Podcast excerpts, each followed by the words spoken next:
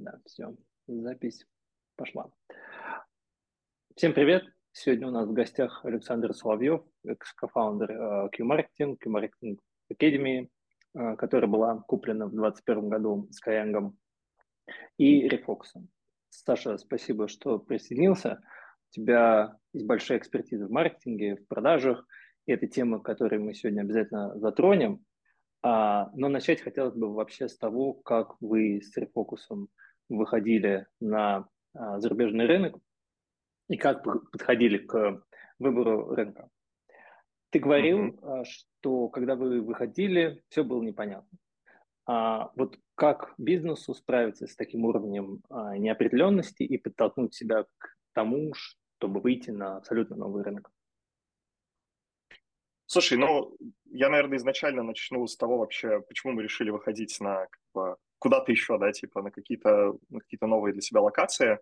Эм, у нас изначально история была такая, что мы делали образовательную компанию в России. Когда у нас на горизонте замаячила сделка со Skyeng, э, в принципе, одна из причин, да, почему сделка у нас с ребятами случилась, то, что у нас всегда была амбиция делать что-то где-то еще, да, то есть, типа, не хотелось ограничивать себя только русскоязычным пространством, и мы понимали, что вообще там, типа, с тем уровнем компетенции и знаний, который у нас был на тот момент, ну, точно есть смысл попробовать что-то поделать где-то еще. Вот. Э, мы на тот момент привлекли инвестиции, это был, получается, такой пресид, э, как раз-таки под экспансию образовательного продукта, вот. И мы, собственно, стали смотреть и думать, что еще можно поделать и где можно поделать. У нас изначально была идея запуска э, в Штатах, но поскольку размер приседа был достаточно небольшой, мы стали думать о том, как эти деньги потратить максимально эффективно. Да? То есть в Штатах, э, фишка в том, что в Штатах просто стоимость проверки гипотез, она достаточно высокая, потому что дорогой рекламный аукцион, дорогие люди, ну и тот размер денег, который у нас был, у нас был порядка там 500 тысяч долларов, мы просто посчитали, что нам это хватит на достаточно ограниченное число гипотез.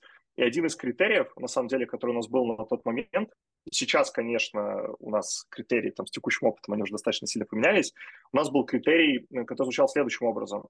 А, в какой стране, в какой локации, в каких регионах можно, собственно, там за вот эти 500 тысяч долларов получить максимальное количество данных и тем самым максимально сузить неопределенность, максимально увеличить вероятность э, этого некого типа успеха. А, ну, успех в нашем случае с собой подразумевал а, нахождение продукт-маркет фита, да, и типа сведение юнит-экономики. Вот, и мы стали смотреть, какие еще есть страны, какие еще есть локации, где можно поделать образовательный бизнес. Сделали такую достаточно большую табличку сравнения порядка 50-60 разных стран развивающихся. Мы сравнивали между собой Латам, какие-то страны Африки, Юго-Восточную Азию, Индию э, и много чего еще. Ну и там как бы были такие критерии, как, собственно, там макроэкономические факторы, то есть размер экономики, э, процент населения, который живет в городах, потому что мы изначально хотели идти с IT-профессиями. Ну, то есть мы хотели сделать продукт максимально похожий на то, что мы делали с Q-Marketing Academy, да, и понятно, что этот продукт, ну, вряд ли его люди будут там из сельской глубинки покупать, да, это явно а, продукт для людей, которые живут в городах, скорость интернета, скорость мобильного интернета, ну, то есть какие-то такие достаточно эм, очевидные, на мой взгляд, факторы.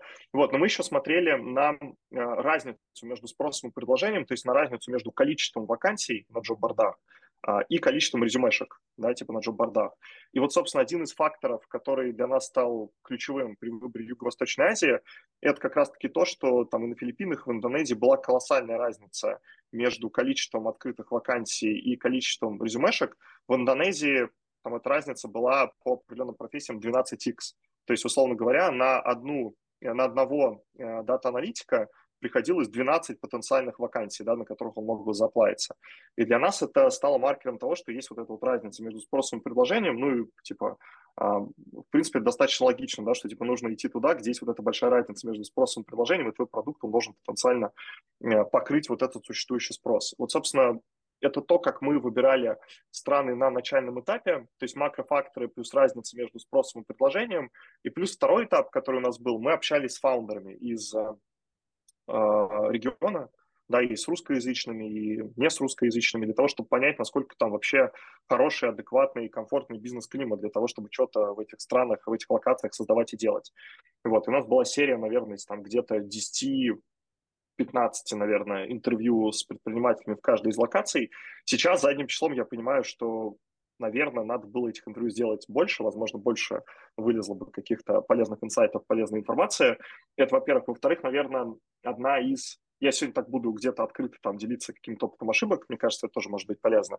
Мне кажется, что мы еще до того, как пошли делать вот эти интервью и типа общаться с фаундерами, мы как будто бы для себя немножко приняли решение, то есть для нас стало таким вот рычагом, что типа мы увидели, блин, реально есть большой незакрытый спрос, большая разница между спросом и предложением, и фактически в этот момент мы как будто бы локации где-то даже продали сами себе, вот, и здесь, наверное, одна из очень важных вещей вообще делать вот эти вот, вот этот вот этап нужно проходить с максимально вкрученным на максимум критическим мышлением и с максимально вообще холодной головой и постоянно себе челленджить. То есть очень важно при выборе рынка не продать себе какую-то, не, заоверселить себе какую-то локацию, да, потому что ну, в какой-то момент может случиться вот этот этап, когда внутренне вы уже купили, но это потом просто очень сильно накладывает отпечаток на все принятие решений в дальнейшем. Наверное, так. Вот ты сказал, что да, вы выбрали рынок, где была большая разница между спросом и предложением, но рынок, понятно, не самый стабильный, Индонезия и Филиппины с точки зрения просто там, политического устройства, каких-то макроэкономических факторов, там могут быть проблемы. А есть рынки, которые суперстабильные, там, в принципе, все понятно, но там нет какого-то дикого роста. Ну, возьмем Германию какую-нибудь. Вот, соответственно, как для себя решить, а, какой какой тип рынка интереснее да, туда, где есть рост, но есть, но, но больше риска, или туда, где все стабильно и понятно, но там, соответственно, есть потолок понятный роста и, соответственно, возможности не такие обширные. Знаешь, мне кажется, это такой очень личный где-то даже вопрос. Если это вопрос, который задает себе фаундер, то ему просто нужно понять, а что он хочет. Да, то есть и как бы готов ли он нести вот эти вот риски. Ну, потому что, я бы сказал так, ну, это, это вопрос во многом вообще бизнес-подхода, да, то есть где-то, типа, ты, э, есть вот эта вот модель, условно говоря, развивающихся стран, где есть там быстрый рост и как бы экономика бумит, но при этом в целом никто не мешает там расти медленно.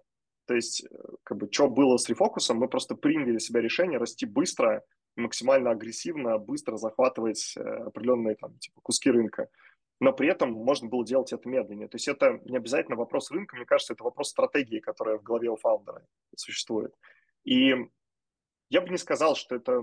Ну, то есть есть, понятно, какие-то просто базовые риски фундаментальные, да, как там, например, а, рассрочки типа в Индонезии там, и на Филиппинах, и есть там какие-то политические риски определенные. В этом случае просто как бы тут нужно либо принять их на себя, либо типа не принять их на себя. Но на самом деле той же самой Германии там тоже есть, э, если взять, например, модель а, образования, там тоже есть как бы риски, да, там, не знаю, там, например, очень сильная завязанность существует, эм, на, просто посмотрели тоже этот рынок, э, там очень сильная завязка есть на госпрограммы финансирования, которые как бы поддерживают э, стартапы образовательные, ну, то есть у тебя там есть зависимость от этих госпрограмм, и фактически государство может в какой-то момент их отключить. Но то есть это очень похоже на ту ситуацию, которая у нас была с рассрочками. То есть мне кажется, здесь в целом вопрос про какую-то стратегию. Да, есть стратегия быстрого агрессивного роста, а, такого блицкейлинга, когда ты любой ценой захватываешь а, для себя типа большие куски рынка, вот за счет этого растишь капитализацию, показываешь инвесторам рост, растишь капитализацию.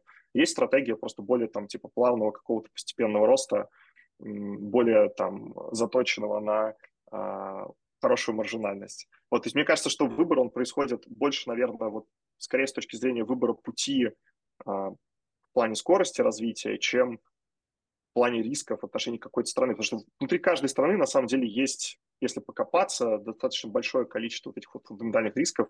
Я пока не видел ни одной еще страны, где вот все прям совсем, знаешь, чисто безоблачное небо, радуга и никаких рисков нету.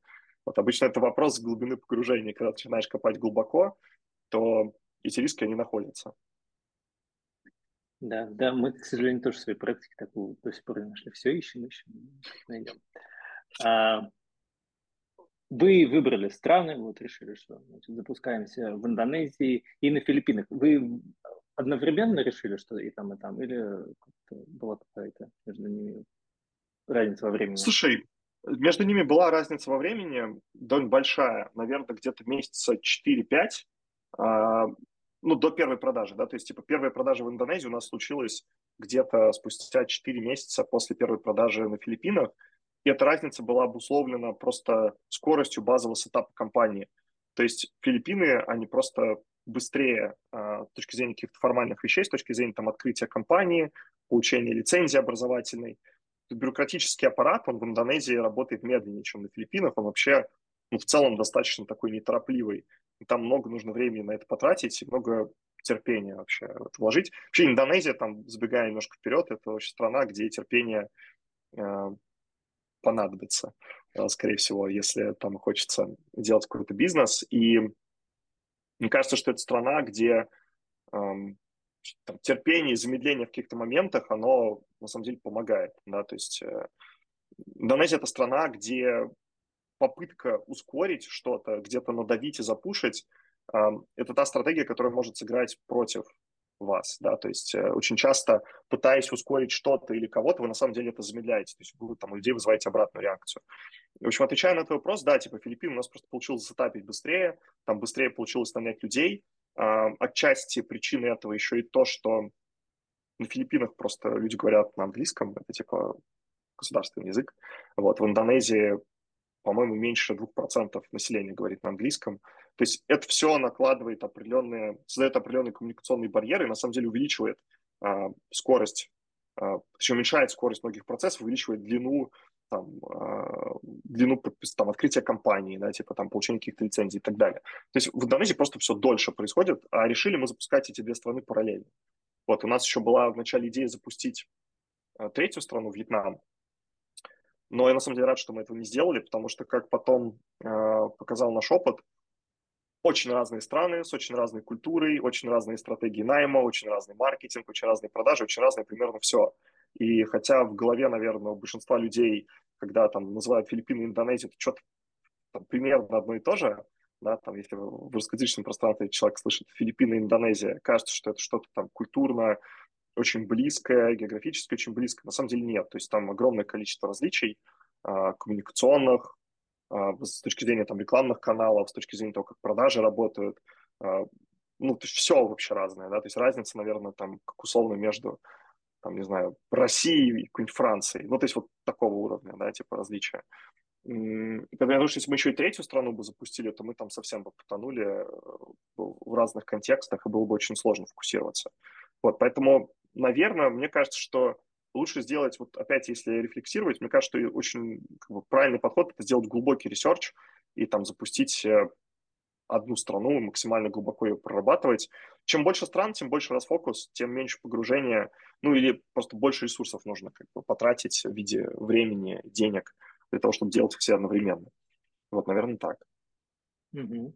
А сказал, что в Индонезии сложнее запустить компанию. Но вот если сравнить с Россией, да, взять Филиппины, Индонезию, Россию, вот насколько, в чем ключевые отличия между, соответственно, Филиппинами и Индонезией с одной стороны и Россией с другой, и э, в чем между этими двумя странами отличия, какие вот такие макрозадачи надо решить, чтобы, чтобы запуститься там в каком-то виде? Слушай, ну какие-то вот такие вещи, которые, наверное, совсем на поверхности. Мне кажется, что типа финтех и банкинг очень по-разному развит, да, то есть в России, когда ты, я помню, э, в день, когда я открыл ИП, а, мне поступил там 30 плюс звонков от разных банков, и все хотели там открыть мне расчетный счет, а, что-то подключить какие-то услуги, ну и в целом ты себя чувствуешь в этот момент таким типа королем, который, в общем, выбирает наиболее там какое-то подходящее для себя решение. Э, там все наоборот. То есть если ты бизнес, то тебе нужно ходить и отбивать пороги разных э, банков, вот и просить, чтобы тебе открыли счет, э, там подключили э, вот эту возможность типа оплаты через рассрочку. В нашем случае это было очень важно, да, у нас студенты оплачивали обучение в рассрочку. Мы огромное количество времени потратили на переговоры вот с этими компаниями, которые нам, собственно, подключали рассрочку. То есть мы на самом деле там первые продажи на Филиппинах сделали, мне кажется, в конце 2021 года, и вот, это продажи были тогда еще через сплиты. То есть мы, по сути, давали внутреннюю рассрочку. То есть клиенты, мы сами как бы били платеж для клиента несколько частей. Это все было, конечно, очень неудобно. Селзам приходилось как бы тратить время на то, чтобы собирать вот эти вот оплаты с, со студентов. В общем, я это к тому, что переговоры по подключению рассрочки нас заняли реально там несколько месяцев. Вот, ну, то есть в России, например, такую ситуацию себе представить просто невозможно. Отличие Филиппин еще от Индонезии, а, точнее, Индонезии от Филиппин в том, что, как мне кажется, в Индонезии еще важнее, чем на Филиппинах, важность какой-то там типа личного присутствия, личной коммуникации, причем присутствия и коммуникации там прям вот с фаундерами, да, то есть наверное, и Филиппины, и Индонезия такие страны, где очень сильная иерархия существует внутри компаний. То есть, условно говоря, лицо, принимающее решение, какой-нибудь там фаундер э, финтех-компании, который предоставляет рассрочку, он не будет общаться с проектом там, с, со стороны компании, который хочет эту рассрочку подключить. То есть нужно вести переговоры всегда на уровне, что называется, первых лиц. То есть там фаундеры должны общаться с э, фаундерами. Вот. И ну, вот это, это вещи, которые там занимают определенное время и типа требуют определенной энергии. То есть для того, чтобы подключить э, партнеров там по рассрочке, ну, понятно, что там разные есть, там есть еще телефония, это отдельная история. У нас типа рассрочка это была ключевая такая достаточно штука. Ну, то есть нам приходилось прям реально ездить в Джакарту, проводить переговоры с фаундерами, да, там типа торговые для себя какие-то условия определенные и так далее. А, мне кажется, что там на русскоязычном, русскоязычном пространстве такая модель, она все-таки уже ушла в прошлое. То есть там можно созвониться по Zoom, что-то обсудить, э, там в переписке и так далее. То есть специфика Филиппин и Индонезии заключается в том, что очень высокая важность личного присутствия, личной коммуникации, личных встреч, личных отношений. Это все может ну, тормозить, наверное, да, типа снижать скорость и тормозить, тормозить э, тормозить какие-то вещи, типа, важные.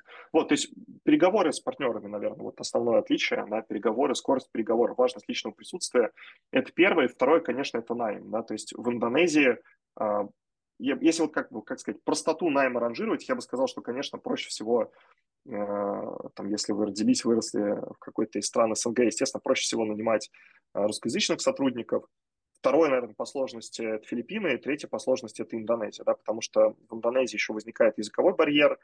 В Индонезии нам больше пришлось совершить итераций, и у нас больше случилось неуспешного найма, чем на Филиппинах. То есть в Филиппинах мы ну, в целом с меньшего числа итераций наняли сильных людей, чем в Индонезии. То есть в Индонезии мы потратили больше времени на то, чтобы хакнуть процесс найма и понять вообще, из каких компаний доноров, по какому фреймворку нужно нанимать людей. И как правильно вообще их анбордить, сетапить, как делать так, чтобы они не отваливались в течение там первых а, нескольких недель работы.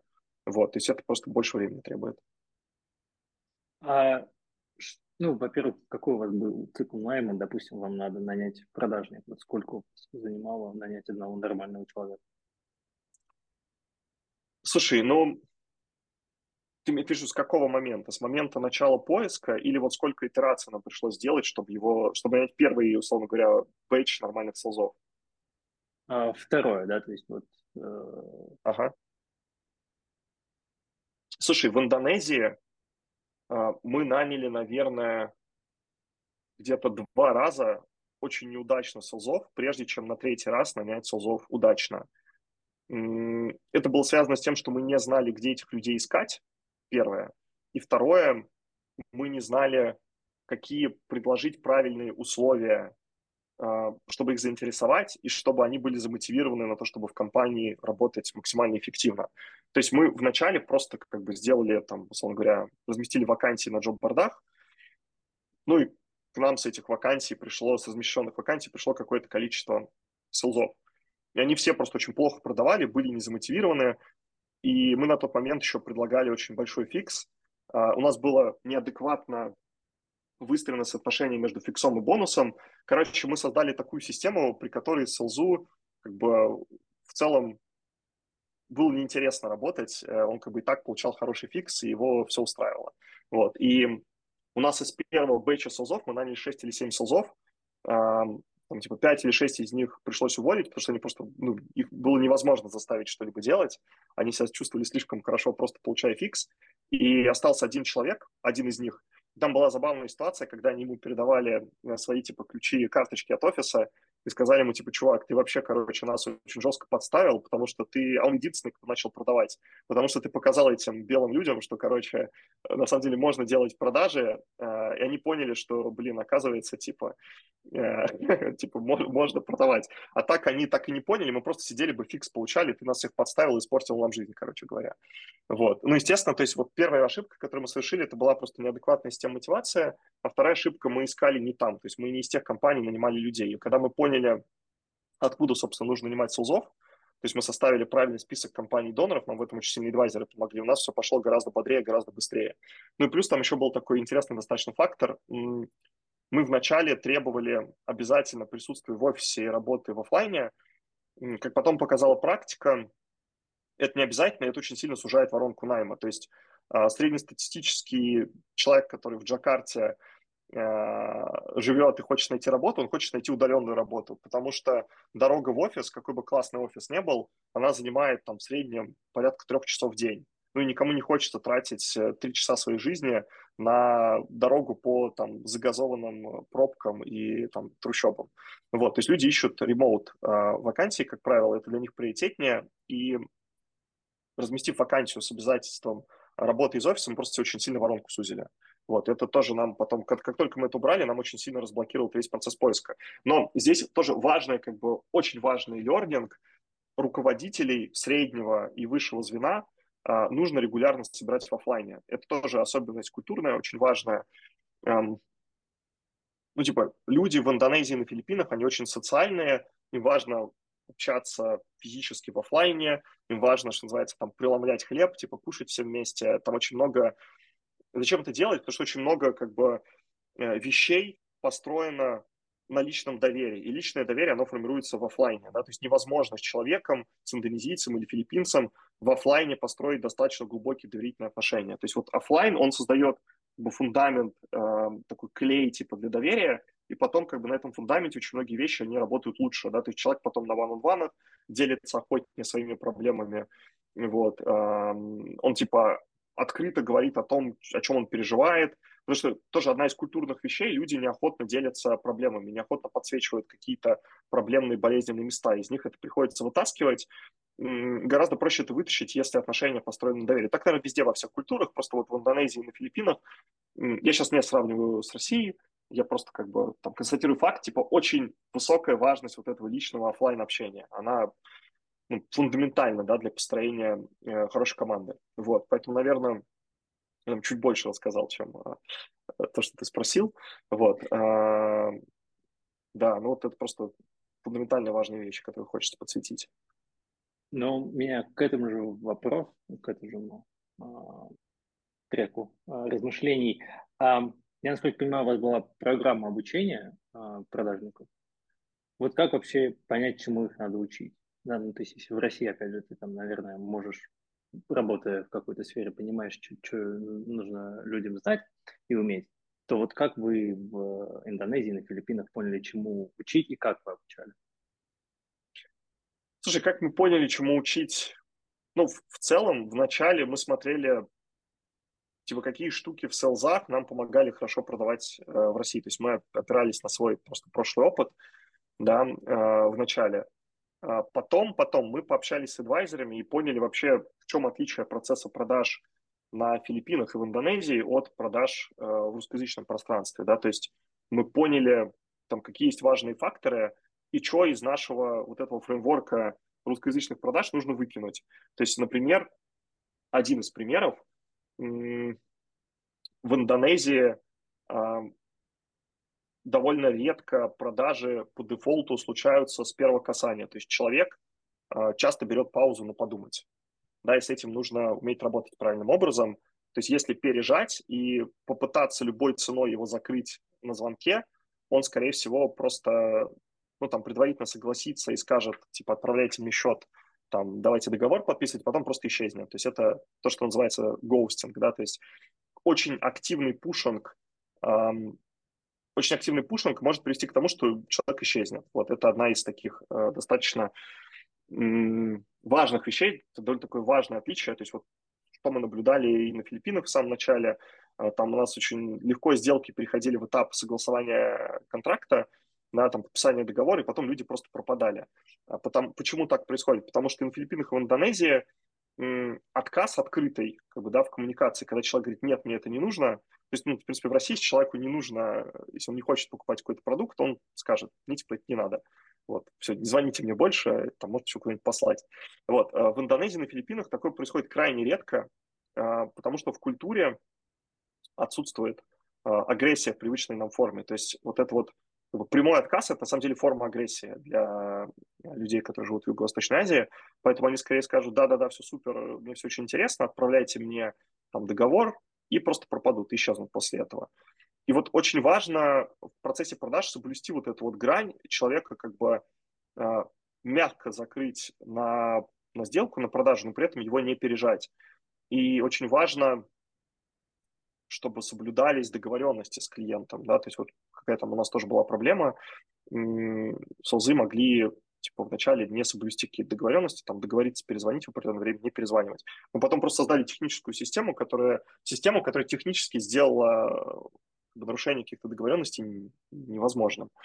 И вот, если говорить про обучение, ну, то есть чему мы типа их учили? Ну, первое, как бы есть какой-то набор технических вещей, мы учили их работать просто там в CRM-системе. Вот мы вышли э, и на Филиппины, и в Индонезию сам CRM, вот, и мы просто как бы учили достаточно большой был пласт работы, направленный на то, чтобы э, за короткий срок просто научить солзов работать в этой системе. Это на самом деле ну, оказалось э, далеко там, типа, не самое сложное, вообще так достаточно легко. Да? То есть первый блок обучения, он просто был направлен на технические какие-то вещи и на процессы. Второй блок обучения, который у нас появился позже, он, собственно, был направлен на то, как правильно продавать. Вот здесь все гораздо там сложнее и интереснее. Мы в том числе использовали дата-аналитику в какой-то момент. То есть мы там проанализировали в определенный, на определенном этапе там типа больше тысячи наших звонков успешных для того, чтобы понять, какие этапы а, звонка, какие этапы скрипта сильнее всего увеличивают вероятность конверсии. Да, там оказалось, что это а, отработка возражений правильная и на самом деле попытка закрыть клиента на звонке здесь сейчас. Вот почему? Потому что это на самом деле коррелирует с тем, что я до этого сказал. Да? То есть там настолько не принято в культуре как бы, отработка возражений – это тоже форма агрессии, это тоже форма конфликта.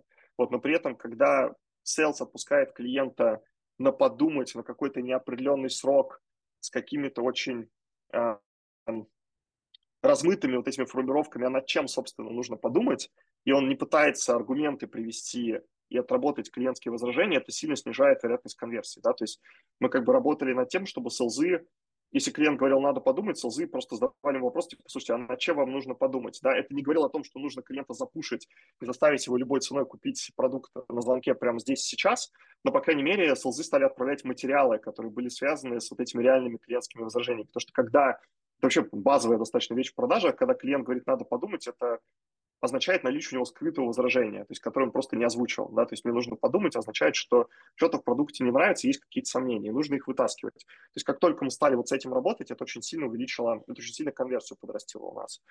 Вот. Ну, то есть, э, наверное, два таких блока было, да, как мы учили СОЗов, чему мы их учили, это, собственно, вот эта вот организационная техническая работа, как правильно пользоваться CRM-кой, непривычно для них, как правильно пользоваться телефонией. Вторая история, она была больше уже непосредственно про сами продажи, да, то есть какие этапы скрипта важны, почему они важны. И здесь очень много работает через такой, не знаю, евангелизм, через образование. То есть э, мы не просто в них запихивали эту информацию, мы им показывали вот эти вот данные, анализ, мы показывает, что, ребята, смотрите, вот у нас есть топовые селзы, которые зарабатывают такое-то количество денег, они делают такие-то действия, именно поэтому они зарабатывают такое количество денег большое. И мы показывали им причинно-следственную связь, очень много объясняли, у нас была не материальная мотивация, и материальная, которая людей мотивировала и вдохновляла как бы на то, чтобы э, делать акценты, делать фокус на определенных этапах скрипта. То есть очень много нужно такой просто образовательной работы проводить, объяснять людям, почему те или иные этапы, те или, те или иные вещи, почему они вообще важны на самом деле. Вот. А сколько уходило времени, чтобы обучить одного человека? Вот вы наняли его сегодня, сколько времени? Слушай, до момента, пока sales выходил на средние цифры, на средние показатели конверсии по отделу, у нас уходило где-то два месяца в Индонезии.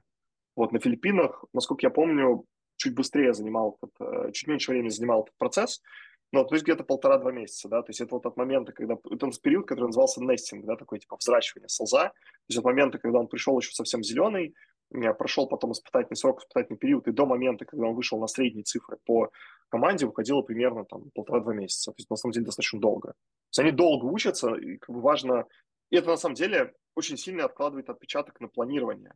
Вот, это там отдельная важная вещь. Ну, то есть, понятно, да, если там нужно, э, условно говоря, там феврале к январю вырасти в два раза, э, ну, либо там нужно конверсию увеличить, либо нужно увеличить по выручке, имею в виду. Нужно либо конверсию увеличить, либо нужно увеличить там средний чек, либо нужно просто увеличить количество солзов.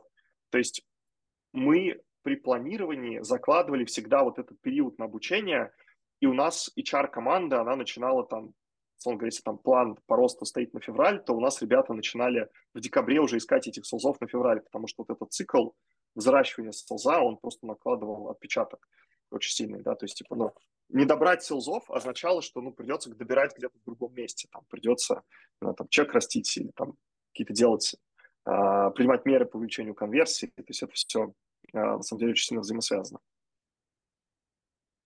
Ты несколько раз упоминал местных адвайзеров. Как вы вообще их э, находили? О чем с ними говорили? Как они вам помогали? Как вы их проверяли? Как вообще uh-huh. работу построили? Слушай, как мы их нанимали? Сначала начну. Вообще этим занимался Рома, мой партнер. Он просто э, составил список там топов. Во-первых, с чего мы начали? Мы составили список компетенций, которые, как нам казалось, у нас проседают. Да? То есть мы типа вначале, там, например, не понимали, как правильно э, продажи строить в Индонезии, на Филиппинах, ну, там, с точки зрения, не знаю, там, каких-то каналов коммуникационных, с точки зрения времени звонка, с точки зрения, там, определенных э, этапов скрипта и так далее.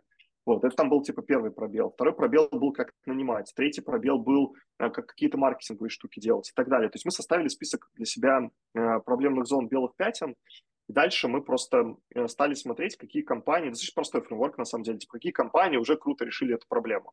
Ну, типа, у кого, типа, сильные селзы, у кого классный высокоэффективный маркетинг, кто классно нанимает. Ну, допустим, кто классно нанимает. Мы такие, окей, вот, типа, нашли крупнейшее рекрутинговое агентство э, в Юго-Восточной Азии, да, э, Майкл Пейдж. Э, нашли контакт SEO, э, там, по продажам, типа, кто круче всего продает, у кого продукт сложный для продажи мы поняли в какой-то момент, что это страхование, потому что в страховании ты продаешь там некое типа абстрактное будущее, которое не факт, что наступит, ну, реально сложно для продажи продукт. У кого крутой маркетинг? Там была компания Руангуру, есть э, до сих пор. Это типа крупнейшая компания, Unicorn, крупнейшая образовательная компания в Юго-Восточной Азии. Вот. Мы нашли оттуда контакты вице-президента по маркетингу. То есть вот мы сначала составили такое облако белых пятен, дальше посмотрели на то, кто уже эту проблему хорошо решил, и дальше нашли контакты прямо определенных людей, которые точно уже эту проблему решили. Это доказано на данных. Да? То есть есть подтверждение какое-то существующее того, что эту проблему они решили и решили ее хорошо. Дальше просто включился холодный аутрич, то есть мы просто написали им в LinkedIn, Рома им писал в LinkedIn, вытаскивал их на звонок он, у нас на тот момент не было еще практически ничего, то есть у нас там не было ни выручки толком, ни команды, а мы продавали просто в этом случае как бы миссию Vision, то есть мы говорили, что мы строим крупнейшую образовательную компанию в Юго-Восточной Азии, аргументировали, почему у нас это получится сделать, потому что мы уже сделали э, образовательный бизнес один раз, мы его там типа успешно продали, у нас сильная команда фаундеров, сильные инвесторы, которые в нас верят и так далее. Вот, и ну, мы инвесторам, мы, sorry, мы, э, получается, адвайзерам предлагали, там было две опции. Мы либо предлагали им просто какое-то количество денег и работу с нами на почасовке, то есть такой больше формат консалтинга, либо мы предлагали им а, ну, типа опцион, да, то есть возможность получить на э, обозримом, в обозримом будущем, на обозримом горизонте какое-то количество акций компании, мы показывали, как будет капитализация расти. То есть, по сути, на первом этапе происходила продажа. Мы продавали миссию, продавали возможность заработать с нами денег. Вот, дальше э, у нас был уже звонок, где мы их скорили. То есть мы готовили по каждому направлению какое-то количество проверочных вопросов. У нас был звонок, на котором мы втроем, то есть у нас всего там три фаундера, типа э, Рома, Игорь, я, мы, соответственно, задавали вопросы для того, чтобы проверить уровень экспертизы, валидировать как бы, компетенции человека. Ну и дальше уже, если нас все устраивало, мы, соответственно, выходили с ними на какой-то формат регулярной работы. Вот. Наверное, как бы если говорить про а, что нам больше всего помогло, там точно очень сильно помог адвайзер по найму, по HR, да, это вот SEO рекрутинговой компании Майкл Пейдж, нам точно по маркетингу адвайзер очень сильно помог в начале. Мы поняли, какие каналы работают по-другому, что нужно с точки зрения коммуникации использовать что нельзя. И нам сильно помог достаточно адвайзер по продажам. То есть он там подсветил какие-то вещи, для нас неочевидные, типа того, что там, не знаю, нужно звонить через WhatsApp, и в определенные часы звонить не стоит, потому что люди, как правило, находятся на вечерней молитве. Ну, то есть какие-то вещи, которые, в принципе, без глубокого погружения в регион и долгой работы в регионе ну, выцепить просто невозможно. Вот. Наверное, как-то так. То есть, в принципе, адвайзеры нам дали очень большое, очень большое плечо. Но фреймворк, по сути, должен быть следующий. Нужно сначала понять, что вы точно не понимаете, кто точно в этом хорошо разбирается, и дальше нужно продать им вообще идею работы с вами, и нужно после этого верифицировать, что у них эти компетенции действительно есть. И дальше просто там в каком-то э, тестовом периоде, там месяц-два, проверить, что люди действительно дают value, дают какой-то вклад э, в бизнес. Вот. А как вы валидировали, то есть какие вопросы, например, эксперту по маркетингу задать можно, чтобы понять, что он эксперт? Слушай, ну мы типа задавали вопросы там, как ты работаешь с креативами, как типа ты проводишь тесты, какие рекламные каналы работают и почему, какие рекламные каналы не работают и почему. Типа, как ты там аналитику строишь себя в компании, на какие отчеты ты смотришь. То есть мы проверяли просто наличие маркетинговой экспертизы, во-первых, да, в случае с, с маркетингом. Во-вторых, мы еще ходили по рынку и спрашивали обратную связь по этому человеку. Вот, то есть э, это на самом деле тоже достаточно важный фактор. Верифицировать нужно не только, наверное, вопросами, но в том числе и через нетворк. У нас в тот момент уже был какой-то нетворк, то есть мы уже приехали в Джакарту, мы начали много достаточно нетворкать, ходить там на всякие мероприятия, и у нас был человек, который нам помогал с э, бизнес-девелопментом, который в Джакарте уже на тот момент больше восьми лет жил, у которого просто было много связей. То есть мы обычно спрашивали фидбэк у людей, которые как с этим человеком взаимодействуют, да, насколько он дал им пользу, сколько он им оказался полезен. Вот. То есть, наверное, два таких инструмента, помимо вопросов, а, ну, вопросы должны просто проверить харды, да, что человек что-то понимает действительно. И дальше просто можно через network верифицировать, насколько экспертиза, а, экспертиза классная, насколько она действительно ценность приносит. Понятно. Давай немного про продукт. А, вы посмотрели соотношение между спросом и предложением и видели, что в дата-аналитике там наибольший разрыв существует. А как вот вы дальше определили, в какой форме будет продукт, э, там, продолжительность, стоимость и все прочие компоненты? Слушай, мы на самом деле ну, посмотрели на конкурентов, кто что делает, да, то есть в Индонезии на тот момент уже были буткемпы. Мы задали себе вопрос, как бы, чем мы можем быть лучше э, тех компаний, которые на рынке на тот момент уже есть. Ну, то есть там наше основное отличие, э, как бы, преимущество продуктовое, которое у нас было на фоне буткемпов, заключалось в том, что учась в рефокусе, учебу в рефокусе можно было совмещать с текущей работой. То есть буткемп невозможно совмещать, буткемп предполагает там практически full-time занятость, да, там типа а, глубокое достаточно погружение, и просто поняли, что у наших клиентов, у достаточно большого количества наших клиентов, как бы такой формат, он физически невозможен. То есть человек не может себе позволить уйти с работы и учиться где-то. То есть ему все равно нужно иметь какой-то заработок, нужно продолжать содержать, кормить семью. То есть, слушай, в общем, мы посмотрели на конкурентов, мы, опять же, с адвайзерами проконсультировались, да, типа, что они думают вот про тот формат, который а, мы себе видели правильным и подходящим. Ну и дальше мы просто проводили, на самом деле, довольно большое количество тестов. То есть мы, наверное, больше, а, большое достаточно число данных получили просто, типа, запуская тесты. Ну, во-первых, как бы, как мы поняли, какие профессии запускать, мы просто сделали тест спроса, то есть мы сделали несколько десятков одинаковых лендингов. Это, кстати, универсальный вообще инструмент, который в большом количестве ниш можно применить, далеко не только в онлайн-образовании. То есть мы сделали несколько десятков одинаковых посадочных страниц, они были одинаковые по структуре, там отличались только заголовки. Да, то есть заголовок э, посадочной страницы, в зависимости там, от разной профессии, был разный. То есть там где-то на первом экране было написано типа там профессия data -аналитик, где-то было написано профессия, например, digital -маркетолог или профессия э, веб-дизайнер. Вот. И дальше мы просто пустили туда трафик, мы открутили стат значимое количество Э, трафика, мы собрали стат значимое количество данных, и мы посмотрели, где дешевле стоимость за заявку. То есть там, где стоимость за заявку была меньше, ну, соответственно, это означало то, что, типа, есть большой существующий спрос, надо идти туда. То есть мы как бы еще дополнительно... По сути, мы смотрели на два параметра, когда мы выбирали профессию. Мы смотрели на количество вакансий и количество резюмешек, и мы смотрели, где дешевле стоит лид на вот этих вот тестовых лондах. Да, и на стыке, собственно, мы поняли уже, куда нужно идти. Вот. Ну, а продукт, слушай, продукт просто у нас как бы в России был опыт да, построения продукта э, очень похожего. То есть, по сути, мы делали, мы как бы перенесли в Индонезию уже работающую модель, при этом там поменяв экспертов, сделав более, эм, наверное, более типа качественной э, поддержку. То есть мы в целом очень много инвестировали там в сопровождение студентов э, денег и сил, и времени. Вот. Ну, то есть, по сути, вот, наверное, совокупность таких вот двух вещей, то есть валидация спроса, валидация э, трафиком подтверждение того, что типа лид стоит приемлемые для нас деньги. И второе, мы просто типа взяли и перенесли ту модель, которая у нас в России уже работала, адаптировав какие-то моменты под местные реалии. То есть, естественно, там у нас типа эксперты, спикеры, они все были типа местные, да, то есть эм, Хотя почему, естественно, для кого-то, возможно, это не очевидно. Поэтому я проговорю. Там в Индонезии, на Филиппинах супер важно наличие локальных экспертов из локальных крутых компаний. То есть э, люди с там, даже европейским или с российским бэкграундом, они могут восприниматься по-другому, и это просто может создавать дефицит доверия на самом деле.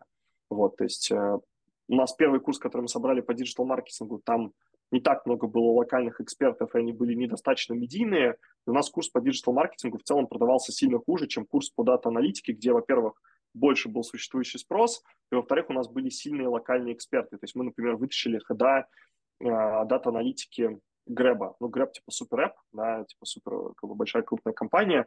Мы в целом, как бы у нас, по сути, мы как бы, на себя получили э, какой-то вот этот вот эффект от бренда Grab, и он, соответственно, нам снизил сильно там, стоимость привлечения клиента. Вот. Ну и экспертность людей была очень высокая. То есть экспертность спикеров, которые у нас преподавали, она была очень высокая. Поэтому, вот, наверное, такая типа комбинация из маркетинговых инструментов, ну и плюс мы просто перенесли то, что у нас в России хорошо работало, адаптировали это под местные реалии. А как выглядела вообще структура издержек, если взять издержки за 100%, вот на что uh-huh. уходили деньги? Слушай, маркетинг у нас занимал, э, там, если коротко, да, то как бы структура издержек очень сильно отличалась от того, что у нас было в России. В России мы много платили за маркетинг, там больше 50%, наверное, да, то есть у нас acquisition cost э, был 50%, там какой-то высокий сезон, типа там под Новый год мог быть еще выше. В Азии у нас э, маркетинг косты, ну, в какой-то момент там типа 10% вообще э, занимали, да, иногда были периоды, когда еще меньше. То есть маркетинг у нас был достаточно дешевый. У нас порядка 20% был sales cost, из необычного, то есть это расходы на все, на, все расходы на sales, да, это типа и зарплаты, и бонусы, и софт. Из достаточно таких неочевидных моментов, которые для меня э, оказались неожиданными, там на Филиппинах оказалась супер дорогая телефония. То есть мы за телефонию платили чуть ли не столько же, сколько там и за самих СОЗов вообще. То есть, ну, во-первых, как бы, почему так? Потому что э, длина разговоров сильно выше. То есть в России у нас там средняя продолжительность звонка была, по-моему, порядка 7 минут. Вот. Ну, то есть в целом как бы люди за 7 минут э, с, и с селзами, селзы с людьми там, да, за 7 минут понимали, там нужен им продукт, не нужен, и, в принципе, иногда даже сделку успевали за это время закрыть. Ну, понятно, что э, на самом деле средняя, средняя продолжительность там хорошего качества звонка она была больше, то есть 7 минут это было с учетом того, что в каких-то звонках клиент просто говорил, нет, там мне не надо, отвалите и не звоните больше никогда. Вот, ну, то есть там в целом она была дольше. А на Филиппинах и в Индонезии у нас средняя продолжительность звонка была где-то 30-35 минут с учетом э, того, ну, с учетом того же фактора, да, что, типа, часть людей, она сразу говорила, нет, мне это не нужно, типа, до свидания. Вот, то есть люди просто банально дольше разговаривают, дольше общаются, да, то есть вот типа, первый такой фактор. И стоимость за минуту вот этого общения, она просто сильно выше, да, то есть, ну, на Филиппинах реально там была дорогая телефония. Поэтому косты на СОЗов у нас были выше. У нас было, а, что еще было из, э, там, типа, необычного? У нас была очень высокая комиссия за рассрочку.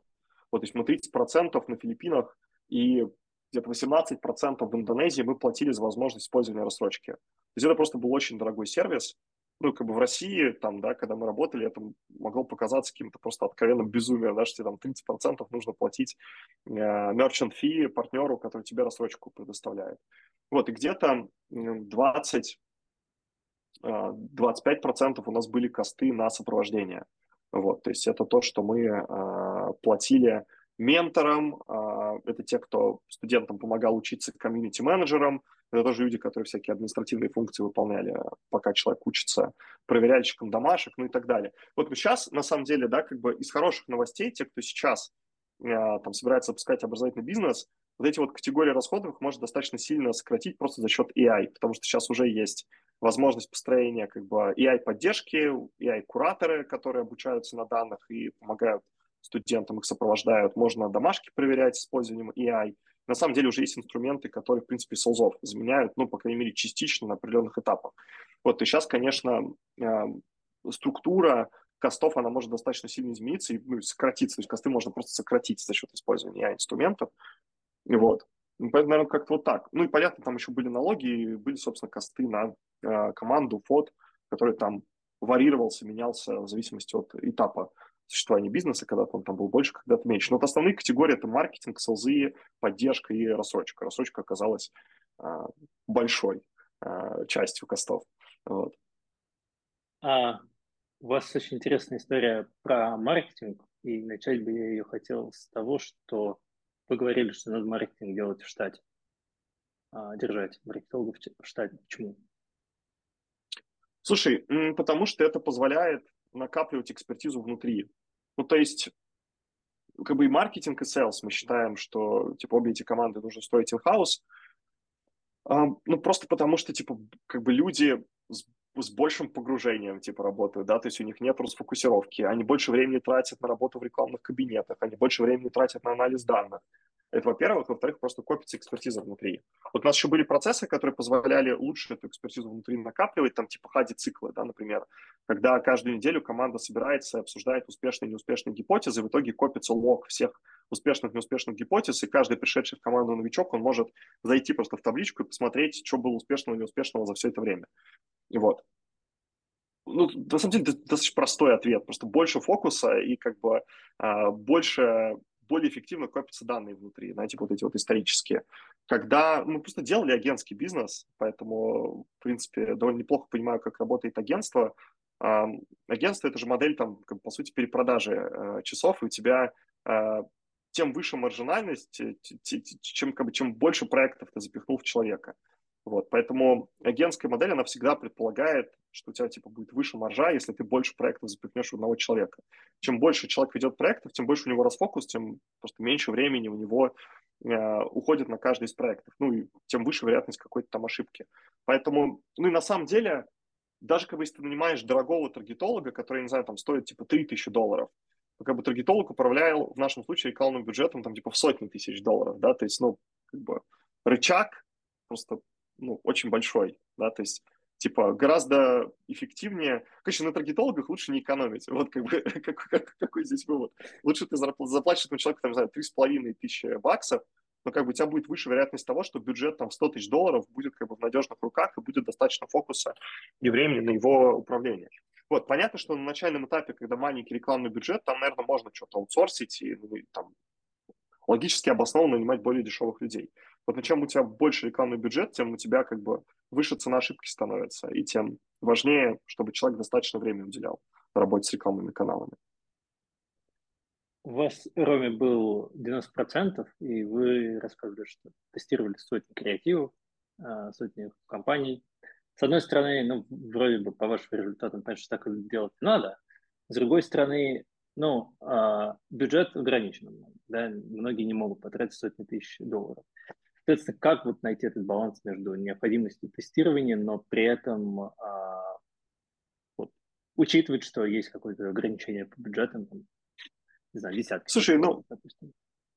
на самом деле просто как бы, э, если маленький, если меньше бюджет, то просто стат значимость данных будет меньше, то есть тестировать все равно можно, просто у тебя будет меньше выборка данных, на которые ты можешь решение принимать, это во-первых. Во-вторых, даже если маленький бюджет, я бы все равно рекомендовал инвестировать в исследование. То есть можно нанять какого-то junior исследования, исследователя, junior researcher а, который, ну, там, как минимум, а, вытащит для вас данные по job ам клиентским, да, то есть какие у клиента, на какую работу он готов нанять ваш продукт, вот, и который вытащит из клиента данные по его болям и по его э, проблемам. Вот, то есть это, наверное, там некий минимальный гигиенический минимум, который я бы посоветовал сделать, то есть инвестировать в junior researcher а, ну, мне кажется, что там сейчас условно за тысячу долларов можно этого человека найти, при этом окупаемость ресерчеров, ну, она совершенно фантастическая, да, то есть вот эти вот данные, полученные из исследований, из интервью про то, что у человека болит, какие у него боли есть проблемы, ну, мы креативы делали на базе вот этих данных, да, то есть понятно, что количество тестов можно ограничить, но как минимум нужно у людей получить информацию о том, что у них болит и как бы на какую работу они нанимают продукт. Вот, это, наверное, самое основное. То есть вот для этого не нужны, на самом деле, какие-то фантастические бюджеты, там сотни тысяч, скорее там вопрос типа нескольких тысяч, чтобы просто, ну, как минимум разово сделать эту активность, эти данные получить. Поэтому вот я бы здесь скорее, там даже не про золотую середину говорил, я бы говорил про какой-то минимальный необходимый набор действий, которые нужно совершить. И вот по нашему опыту он сводится к эм, базовым ресерчам, да, то есть есть еще классный формат, это типа коридорные исследования, когда вы показываете свои рекламные материалы, креативы аудитории, получаете обратную связь, что понятно, что непонятно, вот мы таким образом очень здорово продвинулись э, там, в работе с email-маркетингом, с э, вебинарами. То есть мы огромное количество данных получили от клиентов о том, что им в наших креативах понятно, что нет, и что им нравится, что не нравится. Мы там полностью пересобрали вообще всю визуальную составляющую. Ну, то есть, условно, чтобы конкретику какую-то дать, э, там, не знаю, мы поняли, что, например, э, там один из простых примеров, ну, типа, там нельзя фиолетовый цвет использовать э, в Индонезии, потому что это цвет траура. Вот, а филиппинцы нам во время коридорных исследований сказали, что, ребята, у вас тут на лендинге заголовки капслоком написано, а вообще единственное место, где я в своей жизни вижу капслок, это могильная плита. Ну, то есть какие-то такие, знаешь, типа культурные вещи, типа, которые для людей являются супер очевидными, для нас нет. Вот, мы, соответственно, там что-то из этого быстро поправили, получили какое-то количество quick wins. Вот. Как-то так. То есть эм, ну, а про тесты, соответственно, там просто базовые правила, чем у тебя больше бюджет на тесты, тем у тебя выше точность. А в чем были ключевые отличия Филиппины и Индонезии? Давай начнем, собственно, с маркетинга, где вы видели какие-то расхождения. Слушай, я бы сказал так.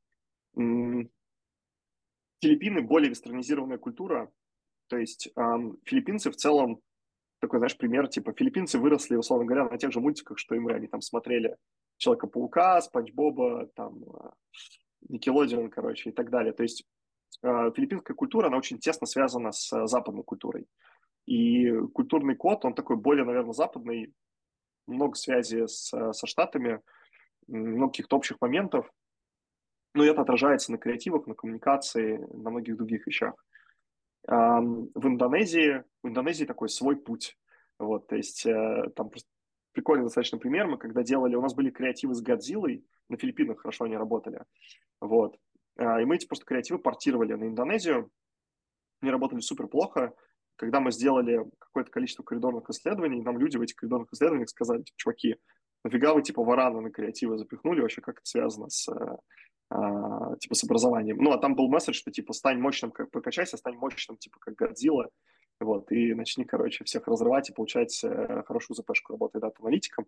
Клево работали креативы реально на Филиппинах. То есть э, в Индонезии они даже не считали, что это Годзилла, то есть у них, ну, типа, варан комодский. Вот, ну, то есть вот это просто простая очень иллюстрация. Очень разная культура, очень разный культурный код, разные цвета, разные посылы. Принципе, разное примерно все, разный язык да, эм, разная манера общения, разные шрифты, то есть вот такие какие-то вещи. То есть просто визуальная составляющая на Филиппинах и в Индонезии, она отличается драматически одна как бы, от другой. Вот. Это все надо через исследования, опять же, проверять, через там коридорки, через какие-то э, тесты трафиком. Вот. Ну, лучше через коридорки сначала, а потом уже трафик опускать. То есть, ну, просто принципиально разный как бы маркетинг, визуально, да, визуально и с точки зрения смысловых каких-то составляющих. А как вы организовали коридорные исследования? Слушай, у нас был researcher в штате всю дорогу. То есть, в принципе, один из первых сотрудников Refocus это был исследователь. Вот, и у нас э, каждый месяц проходили, собственно, вот эти вот коридорные интервью. Э, мы рекрутировали респондентов, там, платили за участие какие-то очень небольшие деньги, мне кажется, до 10 долларов, собирали просто фокус-группы. Ну, то есть, например, вебинары мы, типа, проверяли фокус-группами. Мы собирали прям а, там группу, типа 10 человек, наша целевая аудитория, рекрутировали их, платили им по 10 долларов, они смотрели вебинар а, в Zoom все вместе, и потом сразу давали как бы комментарии, что им понравилось, что не понравилось. Это вот на примере вебинарной гонки, она у нас была очень важная для нас. А, по креативам просто мы также рекрутировали людей, собирали их на звонок, ну и в мира, собственно, показывали материалы, и прямо в мира они давали комментарии. Вот мы делали еще UX-тесты, ну, типа, когда ты берешь, показываешь свой лендос, говоришь чуваку, типа, слушай, тебе нужно оставить заявку, вот давай опиши сейчас все, что ты типа чувствуешь, а, когда тебе нужно выполнить задачу оставления заявки, все, что ты думаешь. И вот он начинает прям на звонке, соответственно, транслировать, что ему тут понятно, что непонятно, что ему нравится, что не нравится. На основании этих данных потом можно, на основании объема данных, можно там полностью типа пересобрать лондос, например. Вот, то есть как-то вот так. У вас часть команды находилась в России, насколько я понимаю, ну или вообще где-то э, по миру раскидана. А как вы управляли удаленной командой, как вы строили связь между Индонезией, Филиппинами и там, теми, теми, кто находится вне этих стран? Слушай, у нас просто были, у нас были встречи кроссфункциональные каждый день. У нас были так называемые делики, а, на которые приходили маркетинг, продажи и продукты. Мы обсуждали как бы текущий контекст, текущие проблемы. Это первое. Второе, ну, то есть просто какое-то, на самом деле, количество общих встреч. Вот. Здесь сложно выделить, знаешь, вот какое-то, типа, какое-то, знаешь, типа назвать rocket science решение, которое как-то всех вот там погрузило моментально в контекст. То есть это в целом такая достаточно рутинная работа, вот, то есть, когда, типа, команда существует, люди протираются друг к другу, они ходят на какие-то встречи общие, они как-то друг с другом взаимодействуют. У нас были all-team встречи, так называемые, то есть каждую неделю мы собирали всю команду, давали какие-то общие апдейты, типа, что происходит, куда мы движемся, какой у нас процент выполнения плана, какие у нас сложности, проблемы и так далее. То есть это просто длительный процесс, его невозможно как-то хакнуть, его невозможно как-то, знаешь, типа, очень быстро, типа, сделать, чтобы вот все там начали а, как-то там очень бесшовно друг с другом взаимодействовать и общаться. То есть, конечно, все равно было вот это дробление, типа там русскоязычные больше общались с русскоязычными, индонезийцы с индонезийцами, но это, мне кажется, супер очевидно. Вот, то есть, ну, у нас просто процесс, на самом деле, много можно на эту тему рассуждать. У нас просто была система встреч, где мы смотрели на метрики, если прям совсем коротко, вот, и эм, понимали, типа, что у нас происходит, куда мы идем, насколько мы, типа, on track. Вот, то есть очень важно всем транслировать прозрачную цель, и очень важно всем транслировать, ну, у нас это называлось run rate, вот, то есть когда мы показывали, э, типа, куда мы движемся, да, в какой там процент выполнения плана мы приходим по итогу месяца. Это всем давало очень правильный контекст. Вот. А ваше взаимодействие с русскоязычной командой как-то отличалось от филиппинской и индонезийской? Как вы иначе общались с людьми в Азии? Или, или, а, ну, знаешь, просто скорость коммуникации, она дольше, да, то есть когда ты, типа, общаешься а, с русскоязычными на русском, у тебя просто скорость коммуникации быстрее, скорость принятия решений, скорость распространения информации быстрее. Вот мы даже как-то замеряли, что, типа, там, а, количество а, решений, принимаемых на встречах где типа команда говорит там на английском. То есть мы нанимали людей с хорошим разговорным английским, но все равно коммуникация на русском, она была быстрее. Когда нам нужно было что-то быстро типа там решить, э, бывали моменты, когда мы чисто русскоязычной командой собирались и на русском быстро что-то проговаривали. Вот, то есть встречи на английском, они просто нужно закладывать, что когда в компании происходит полный там переход на английский, то скорость коммуникации на самом деле уменьшается, и количество принимаемых решений, оно падает. Это просто вот, там, мы много с, с какими предпринимателями консультировались, это просто вот, ну, такая вот данность, да, типа, то, что происходит, неизбежно. Вот, это просто надо учитывать и как бы ну, закладывать на это определенные там типа поправки на ветер. Ничего специально вот такого как бы мы не делали. То есть не было такого, что мы как-то там... Ну, мы, наверное, может, как-то чуть блин, менее прямолинейно, чуть более бережно общались с а, ребятами из Азии. Возможно, это какие-то мои там субъективные искажения, может быть, это я просто так э, общался. Вот, э, как-то я старался им по несколько раз э, с конкретными примерами всегда более как-то детально типа объяснить. Вот. Но это, возможно, мое когнитивное какое-то искажение. Принципе, я не могу сказать, что они там ни в коем случае не могу и не хочу сказать, что они там, типа, условно, более глупые или что-то такое. То есть, ну, просто вот мое, мое скорее искажение какое-то было, а так в целом, ну, то есть все то же самое, всегда с опорой на метрики, всегда фиксация задачи по итогам встречи, то есть довольно базовая такая гигиеническая э, история, вот, в целом. Спасибо. А, у меня два последних вопроса. Первый, а, ты упомянул в самом начале, что твои критерии выбора страны, они изменились.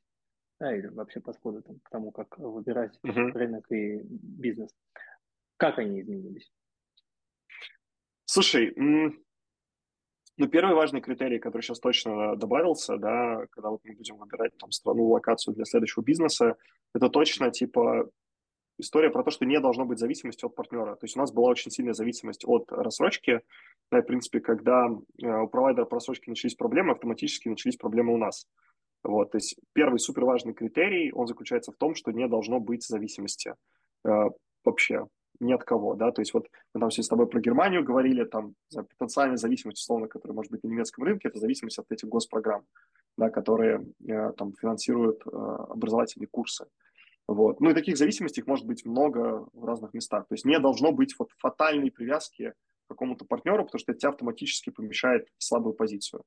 Вот. Это, наверное, первая и основная, и главная, самая важная вещь, и там, самый главный вывод. Вот. Второе, это не то, что критерий, это просто скорее learning. Мне кажется, что там следующий бизнес, который будет, э, который мы будем строить, он будет такой, типа, про более осторожный, про более э, медленный рост и про выход в брейк в безубыточность э, как можно в более ранней точке, как можно в более раннем этапе. Вот. Ну, то есть, чтобы не возникло ситуации, когда там, типа, резко нужно что-то менять, разворачиваться, а количество денег на счете компании в целом как бы не позволяет спокойно принимать решения, создает какую-то дополнительную тревожность. То есть это, это не критерий выбора рынка, это скорее критерий ведения бизнеса. Да? Если про критерий выбора рынка, то здесь я, наверное, подчеркнул вот эту вот важность э, не зависеть от какого-то партнера, да, от какого-то поставщика, партнера и так далее. Вот, наверное, две такие вещи основные.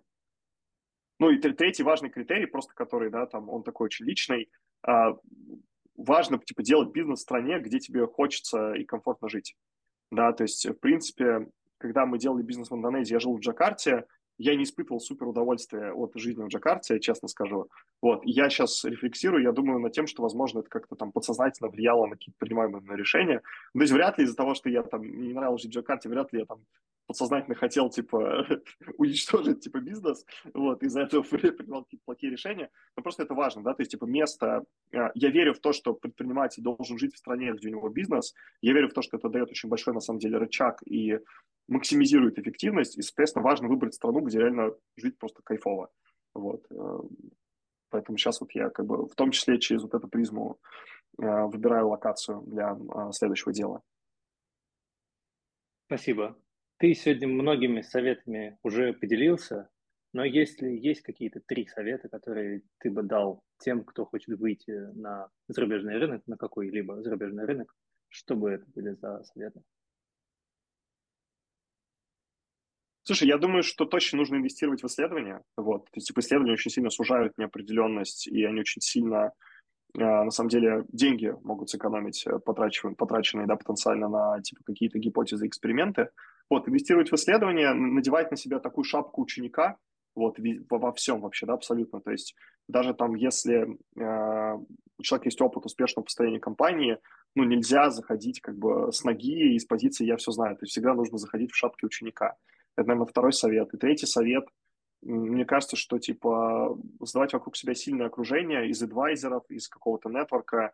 Но это, опять же, та вещь, которую можно достичь за счет погружения в среду. То есть очень важно погрузиться в среду. Я, честно, не очень верю в построение компании вот полностью там удаленно. Да? Есть, в принципе, там кейсы, когда ребята запускают удаленный бизнес в другой стране.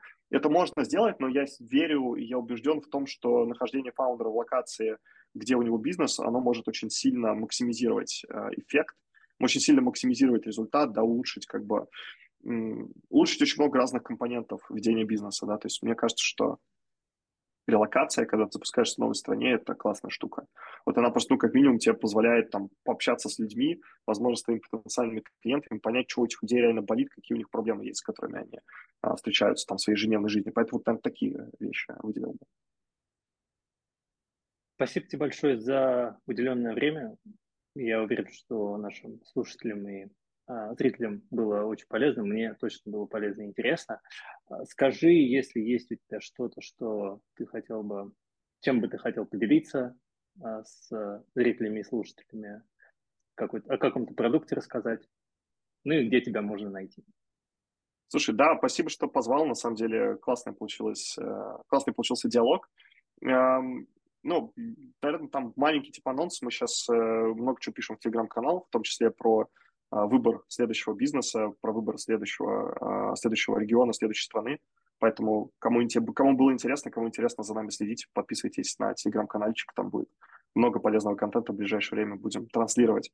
Собственно, все, что мы делаем а, для запуска нового проекта. В общем, подписывайтесь подписывайтесь на канал. Такой call to action дам в конце. Нужно всегда делать call to action в э, рекламных материалах, поэтому call to action подписывайтесь на телеграм-канал, друзья. вот. Да, обязательно. И все ссылочки будут во всех описаниях. Еще раз спасибо тебе за уделенное время и надеюсь увидеть э, вас всех э, в каком-то новом проекте и э, в новой стране с новым бизнесом. Спасибо, был рад пообщаться.